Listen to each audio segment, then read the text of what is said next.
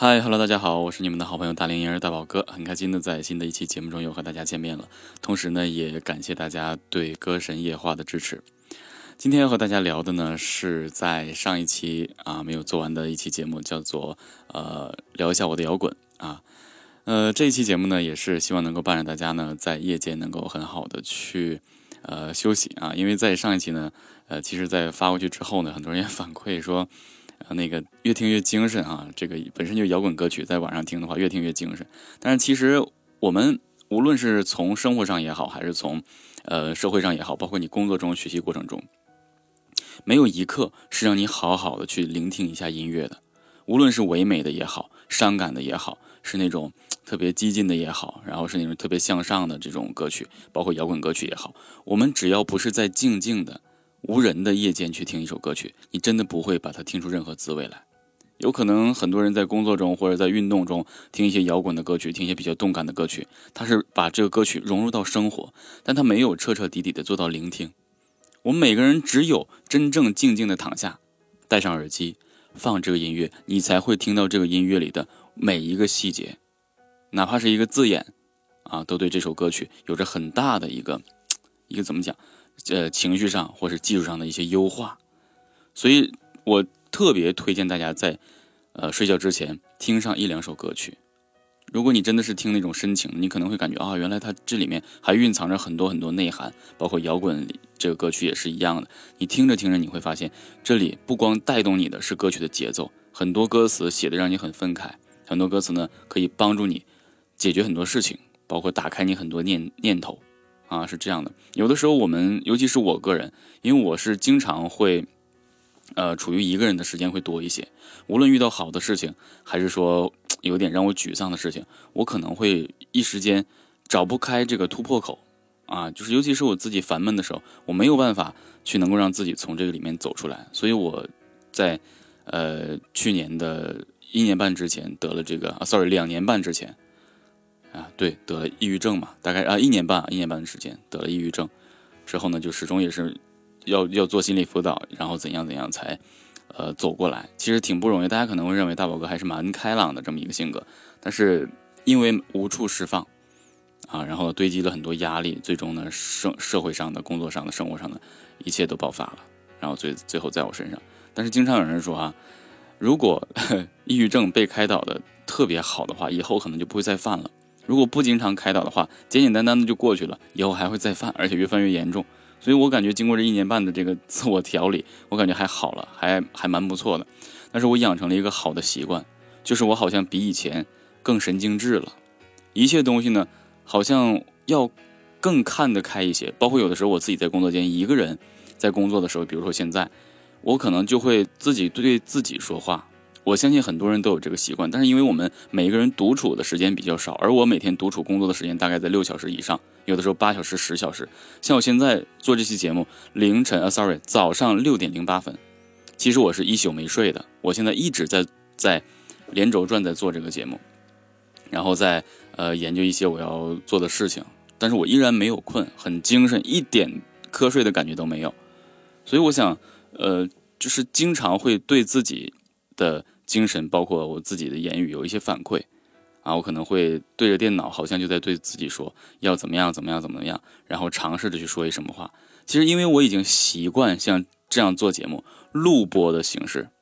啊，对着电脑对着话筒，只有我一个人对着电脑说，看着这个电脑里面录进去我所有的声音的波形，其实我都不知道我自己在做什么，但是我知道耳机那边的你可以听得见。所以呢，我就真的把一切虚拟的东西都当做与人来交流，所以养成了一个我自言自语的习惯。而且我只要是做节目，除非是这种就是特别专业的那个课程，我会打那个呃文本类的一些教教案，不然的话，我一切跟大家交流就完全是脱口的，因为我真的就把自己好像就呃面对你们说，即便我的节目是录播啊，就完成完全养成习惯了。所以这个可能就是。一个做音乐的人习惯了自己独处，习惯了寂寞，也可以通过这种方式和大家间接的沟通的一个方式，我感觉是挺好的。所以我希望呢，也是透过这件事情，呃，透过像我这种工作情况，跟很多和我类似有这样的需要长期独处，然后很孤单的去做工作的人，也说一下，偶尔在你休 休息之余啊，静下来的时候呢，听一些让你能够释放自己情绪的音乐，哪怕你是听着它去睡觉也好，哪怕你只是闭上眼睛听五分钟到十分钟的时间听一首歌曲，对你会有一个很好的一个释放啊，这样你工作起来的话会。更加的这个得心应手，啊，那然后我们继续今天的这个话题。我们在上一期的节目里和大家呢一起聊过有关于咱们，呃，就说在我心里面啊根深蒂固的一些摇滚人，比如说崔健啊、窦唯啊、朴树啊、臧天朔啊、郑郑钧啊等等。其实他们的这个作品大家都呃有很多的，因为但是后期呢，我们对崔健只留下了一个印象，就是一无所有，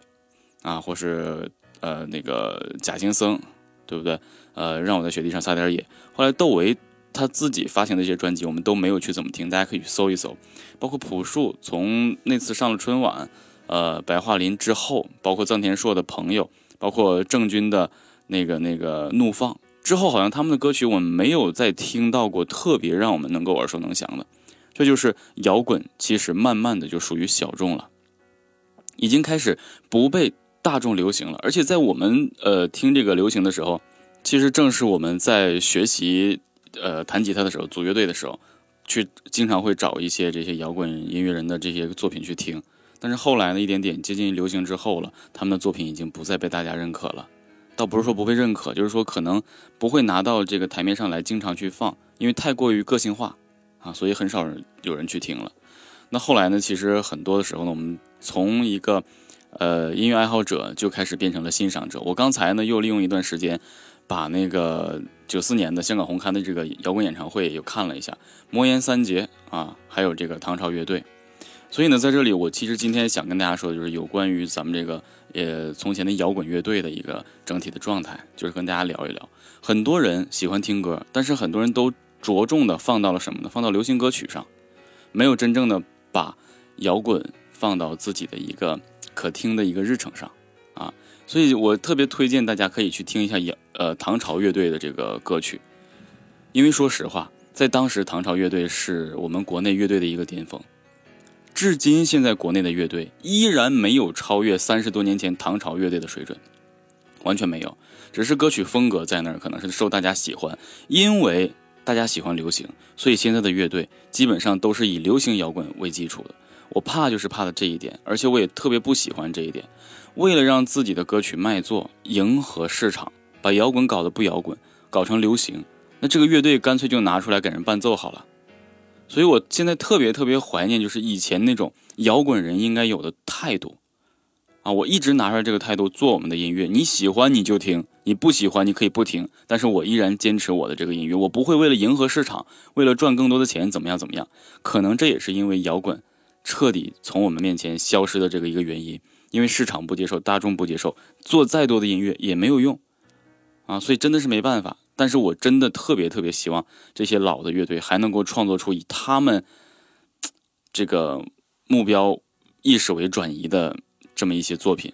所以我希望通过这期节目，大家可以回去，无论你喜不喜欢，你哪怕是你感觉摇滚不适合你，你就忍受一首，你就忍受一首他们每一个乐队的一一支歌。都可以，你会发现这个乐队，你会发现你听到的歌曲、听到的作品里面是自由的，没有被商业包装。你会发现特别自由，非常非常自由。所以你不会听到有任何的，好像是需要有金钱或者需要要卖座呀，或是专辑的这个销量啊，从来不会考虑。而且在那个时候，唐朝乐队的专辑销量非常非常的成功啊，因为那个时候摇滚刚兴起，大家会被这种躁动的心态。所接受，而现在呢，很多人貌似认为自己好像是身份地位很高，认为摇滚是一个底层的东西，是不是怎么讲？是太过于接地气了，又或者说是太过于另类。但其实摇滚是最真实的，就是一个孩子。我们经常以前大家去聊说，我们玩摇滚的就像孩子一样，心里始终保持着那份幼稚还有真诚。因为我们只有这样的状态，才可以做出真实的音乐。我们敢于去反映社会的阴暗面，把它写到歌曲里面去，但是我们并不批判，我们也是乐在其中的。所以，摇滚乐给我们的就是这样。而且当时以唐朝乐队的作品最为经典，它是一种向往。所以我也是个人非常推荐大家可以去听这样一首歌曲。无论你现在是在做什么啊，那反正你有时间听大宝哥这期节目，对不对？那你接下来就戴上耳机静静的去听这六分钟啊六分三十六秒的这首歌曲叫做九拍来自唐朝乐队三十年前的作品九拍。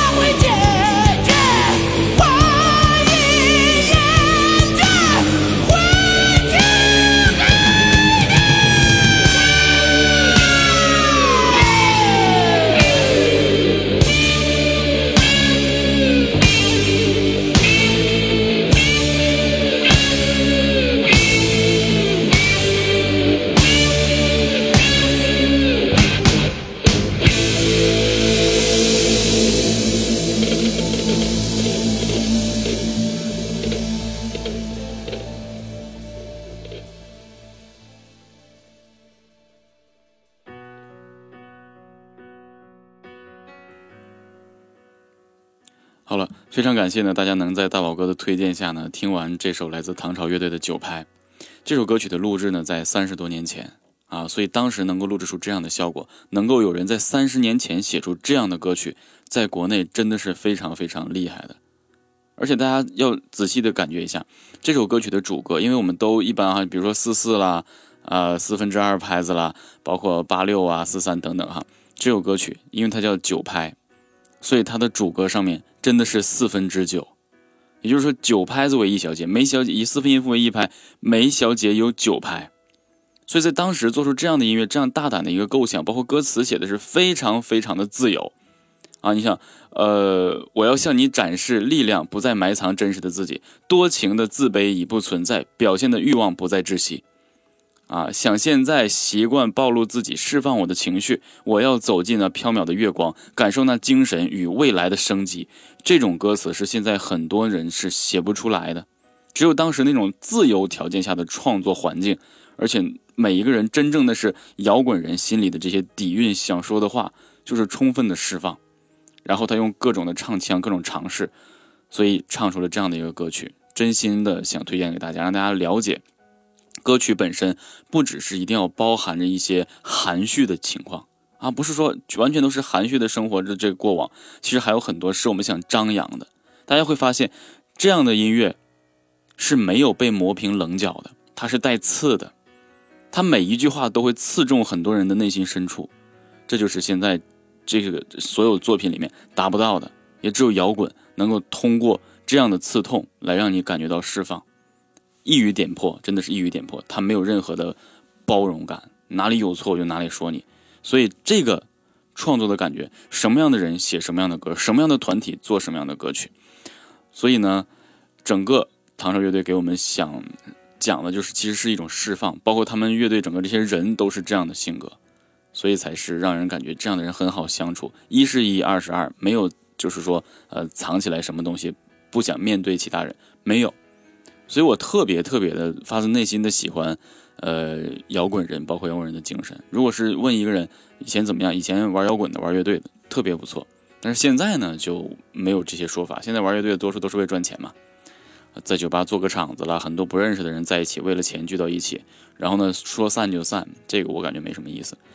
所以现在已经很少去做这些，做做这些活动了。偶尔身边这些玩乐队的人，好久也不弹琴了，在一起组织到一起，然后呢开一场摇滚的演唱会啊，或是办一届摇滚艺术节啊，我们可能会参与参与。不然的话，已经有很少人知道我是吉他手了啊！现在尤其是很多学员，呃，加入到微课堂，以为我只是一个普通的教流行唱法的一个老师，其实我是一个很很正经八百的一个乐手。啊，所以我还是蛮自豪的，自己有一份曾经摇滚过的过往啊。以前呢，就是身上的纹身呢，可能特别想露，现在真的是短袖衣服都怕遮不住啊，就想把它遮住，不让大家看到，啊，是这种感觉。所以真的是一点点成熟之后，很多生活上的事情啊，包括社会上的给你的一些压力啊，等等一系列的东西吧，磨平了很多棱角。所以现在让我创作这种音乐的话，我是真心创作不出来。所以我特别特别佩服当时这些人能够敢于写出这样的歌曲，而且还有这样的灵感，真的特别厉害。所以呢，说到这儿呢，我们其实当时最巅峰的乐队就是唐朝乐队。等唐朝乐队退去之后，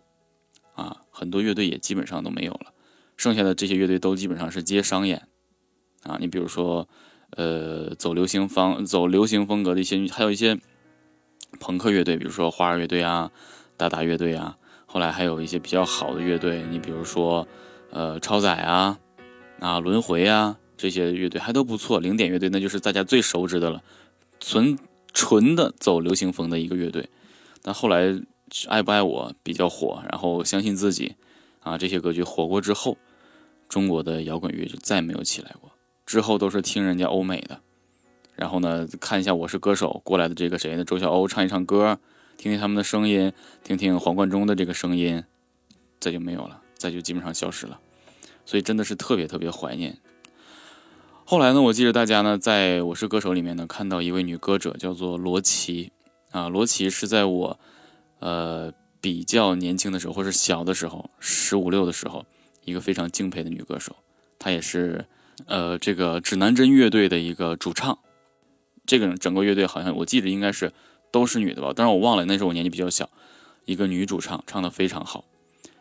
开始他的年轻气盛的时候，因为他是因为喝酒，好像跟人打架，被人家拿那个酒瓶子把一只眼睛给就是打瞎了。之后他就一直是蒙着一半的眼睛，要么就是盖着纱布去唱歌，然后特别有那种摇滚范儿，在年轻的时候。然后他现在已经快五十岁了，应该是快五十岁了。然后在这之前一直都没有恋人，直到他参加《我是歌手》的时候。大家才知道，原来他怀了宝宝，那种幸福感是你透过一个摇滚人的眼里看到的那种真正的单纯，特别特别的幸福。然后她依然唱起她以前的那些歌曲，一首《随心所欲》，啊，唱的大家都感觉这是一个摇滚妈妈在唱歌，一下就把我带到了当时的那个感觉。而且呢，在听歌的时候，你会发现，一个摇滚人从他年轻的时候那种不羁，到现在成熟之后，可能真的。被这个生活磨去棱角之后，他给我们呈现这个音乐，依然马上可以把他自身又变回当时的那个年纪，啊，非常非常充分的去释放，眼神依然那么凌厉，然后在演唱完之后，又回到现实的这个状态，就好像摇滚它是一个需要你去穿越时空才能够回去的一个领域，就真的是你现在很成熟，或者说现在很多人你看外表，你看不出来他有任何的一些。蛛丝马迹是可能有一些摇滚风格的，但真正踏上他属于他的舞台，他瞬间就好像搭上时光机，回到当时那个年代，一切的动作、一切的外形、眼神、一切的状态、表情，马上还原当时的那个景象。所以，我们一起来欣赏一下由罗琦演唱的这首《随心所欲》。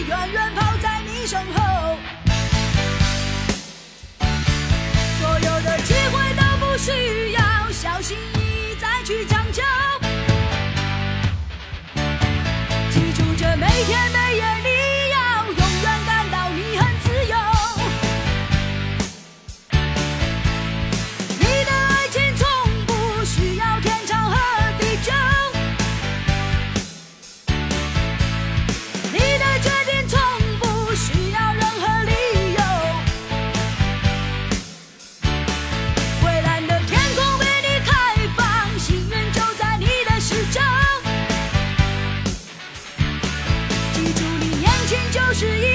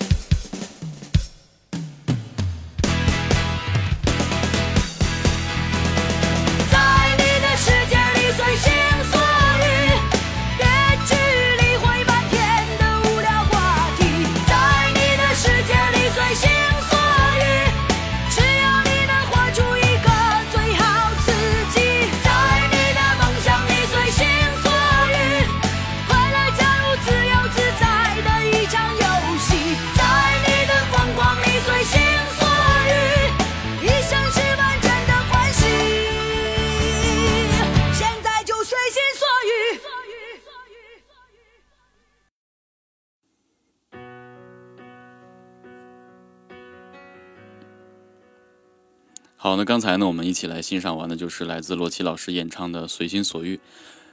刚才我们听到这个版本，就是大概二十多年前的那个录制的版本。那时候的 MV 拍的还非常的简单，就是一个人，然后呢跟着乐队，然后呢在镜头前面舞动这种感觉。我现在还能够想起来这个状态，因为当时有演出的时候，我们做过这首歌，然后里面听的特别的细致，包括这个吉他的 solo，大家可以听到，当二十年前的这个 solo 的编排是非常非常炫酷的。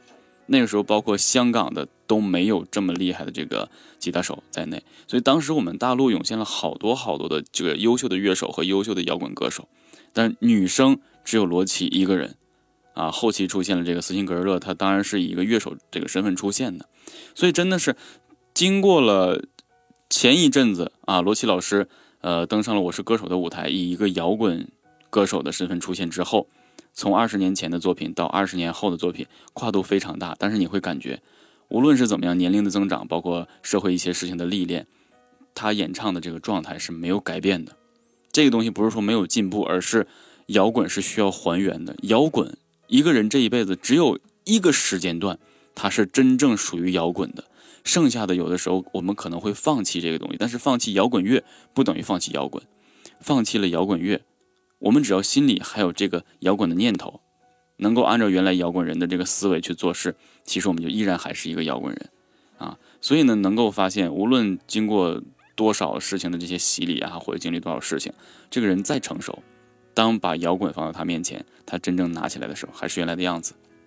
所以我说，摇滚在我心里是非常非常有一个重要的地位的。我也希望呢，大家在听完这期节目之后呢，可以尝试啊，去了解了解中国摇滚音乐的这些背景，了解了解这些人的背景，他们是如何